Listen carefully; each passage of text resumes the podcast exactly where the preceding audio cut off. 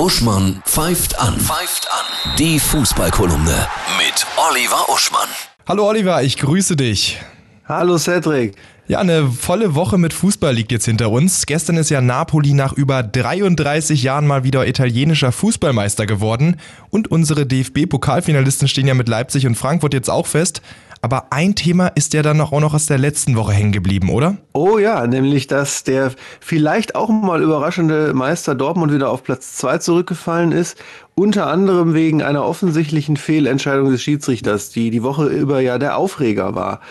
Und das Interessante war, dass dieser Schiedsrichter, der Stegemann, in einer Talkshow später gesagt hat, er würde nur dann begründete Zweifel an solchen Entscheidungen haben, wenn entweder der Videoschiedsrichter aus dem Keller sich meldet oder, und ich zitiere wörtlich, wenn ich auf dem Platz eine gewisse Vehemenz an echten Protesten spüre. So, jetzt übertrag das mal auf die Gesellschaft. Ich bin ja mhm. ein Freund, Fußball auf die Gesellschaft zu übertragen. Das heißt doch sinnbildlich, die Autorität macht einen offensichtlichen Blödsinn, den jeder als solchen erkennt. Und sie kommt damit durch, wenn A, die Gewaltenteilung nicht funktioniert und die Korrekturinstanz äh, es durchwinkt, zum Beispiel der Bundesverfassungsgericht, und B, wenn keine Vehemenz an echten Protesten zu spüren ist, gesehen davon, dass das natürlich eine gefährliche Äußerung von ihm war, weil das ja da dazu einlädt, in Zukunft alle Spieler wieder Vehemenz an den Tag zu legen und jede Entscheidung mit Rudelbildung und Krawall zu kommentieren. Ja, ich glaube, das Thema wird uns auf jeden Fall noch ein paar Jahre begegnen, sei es jetzt mit Meisterschaft oder ganz unten, ist egal wohl, glaube ich.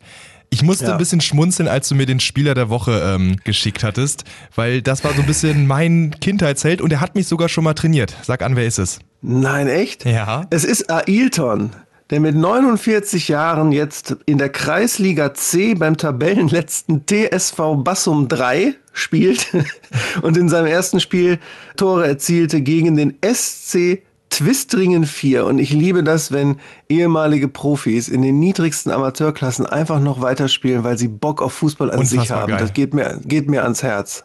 Die Leute, die lieben wirklich den Fußball. Oh, ich, ich Absolut. So da waren 1000 Zuschauer. Überleg mal. Kreisliga C, 1000 Zuschauer ist natürlich auch für so einen Verein toll.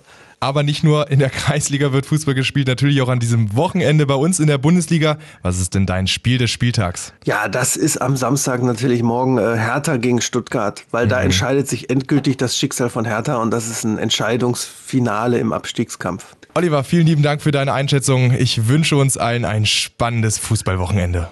Ja, dir und allen Hörerinnen und Hörern auch.